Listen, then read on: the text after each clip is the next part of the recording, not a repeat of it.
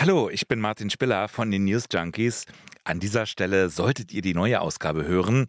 Die kommt heute aber leider nicht. Das hat was mit der Krankheitswelle zu tun. Die hat auch unser Team erreicht. Und mit einem ganz bestimmten Virus. Und damit euch das nicht passiert und ihr alle gesund bleibt, jetzt für euch das interessante Interview, das RBB24 Inforadio am Morgen mit Live Erik Sander geführt hat. Passt gut auf. News Junkies. Verstehen, was uns bewegt. Ein Podcast von RBB24 Inforadio. Corona ist wieder da. Sie merken das ja selbst wahrscheinlich bei Kolleginnen, Kollegen, Freunden, die wieder krank werden, sich anstecken. Trotzdem tragen ja nur vergleichsweise wenige Menschen Masken in Bus und Bahnen. Sind wir also zu sorglos mit Corona? Darüber habe ich mit Live Erik Sander gesprochen. Er leitet die Klinik für Infektiologie an der Charité, ist auch Impfstoffforscher. Ob wir übermütig geworden sind in puncto Corona, habe ich ihn gefragt. Ja, es ist schon so, dass sich gerade wieder sehr viele Menschen anstecken. Auch die ganzen Indikatoren, die man so hat, die zeigen schon nach oben. Also, dass die Infektionszahlen jetzt auch in den nächsten Wochen nochmal hochgehen.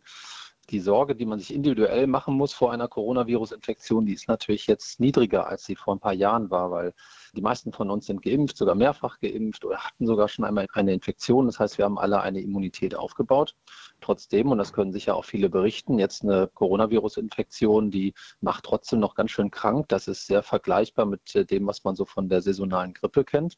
Und deswegen ist das auch nicht unbedingt zum Spaßen. Und es gibt auch viele Personen, also ältere Menschen, Menschen mit Vorerkrankungen, die kann so eine Infektion auch noch schwer treffen. Das sehen wir auch gelegentlich in der Klinik.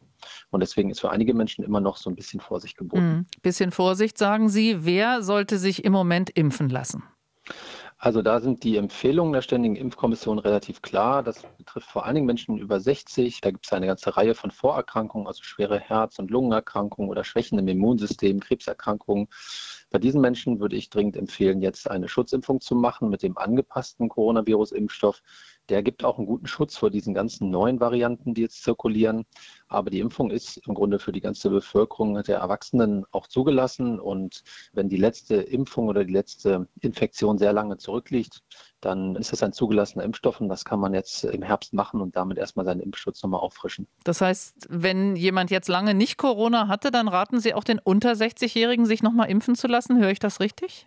Also das ist ein Angebot. Viele Länder verfahren auch so. Die Empfehlung der Impfkommission sagt eben genau diese Risikogruppen, aber es gibt ja sage ich mal, individuelles Risiko und andere Gründe, das zu tun. Und da steht der Impfstoff eben zur Verfügung, dann kann man das durchaus machen. Hm.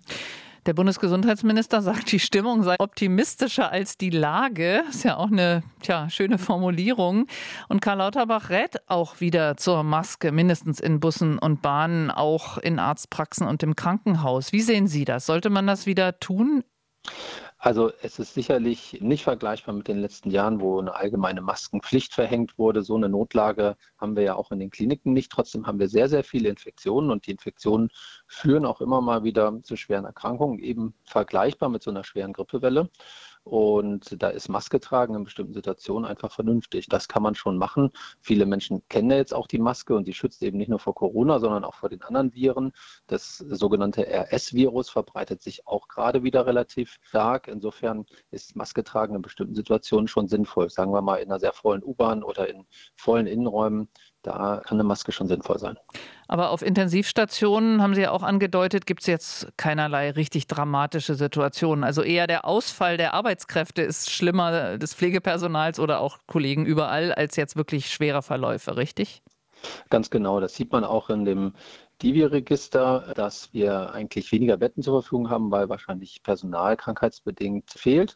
Aber wir haben schon, und das sehen wir schon seit einigen Wochen, auch immer wieder Patienten und Patientinnen mit auch einer schweren Coronavirus-Infektion, auch solche Ausprägungen, wie wir sie vor ein paar Jahren gesehen haben. Also wenn die Impfung lange zurückliegt, keine gute Immunisierung vorherrscht, dann sehen wir gelegentlich immer noch mal schwere Fälle und auch hier steigen die Zahlen so langsam. Also ein gewisser Grad an Vorsicht ist durchaus geboten.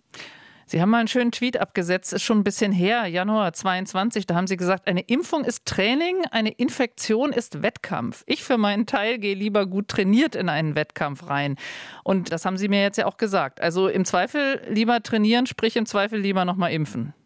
Ganz genau, das hat ja auch die Impfung gebracht. Also die ganze Bevölkerung oder ein Großteil hat sich ja auch eben trainiert und dann mit Omikron haben eben doch ganz viele Leute eine Infektion erwischt. Aber für die allermeisten war es dann eben nur so etwas wie eine schwere Grippe und eben nicht etwas, was ins Krankenhaus oder auf die Intensivstation gebracht hat.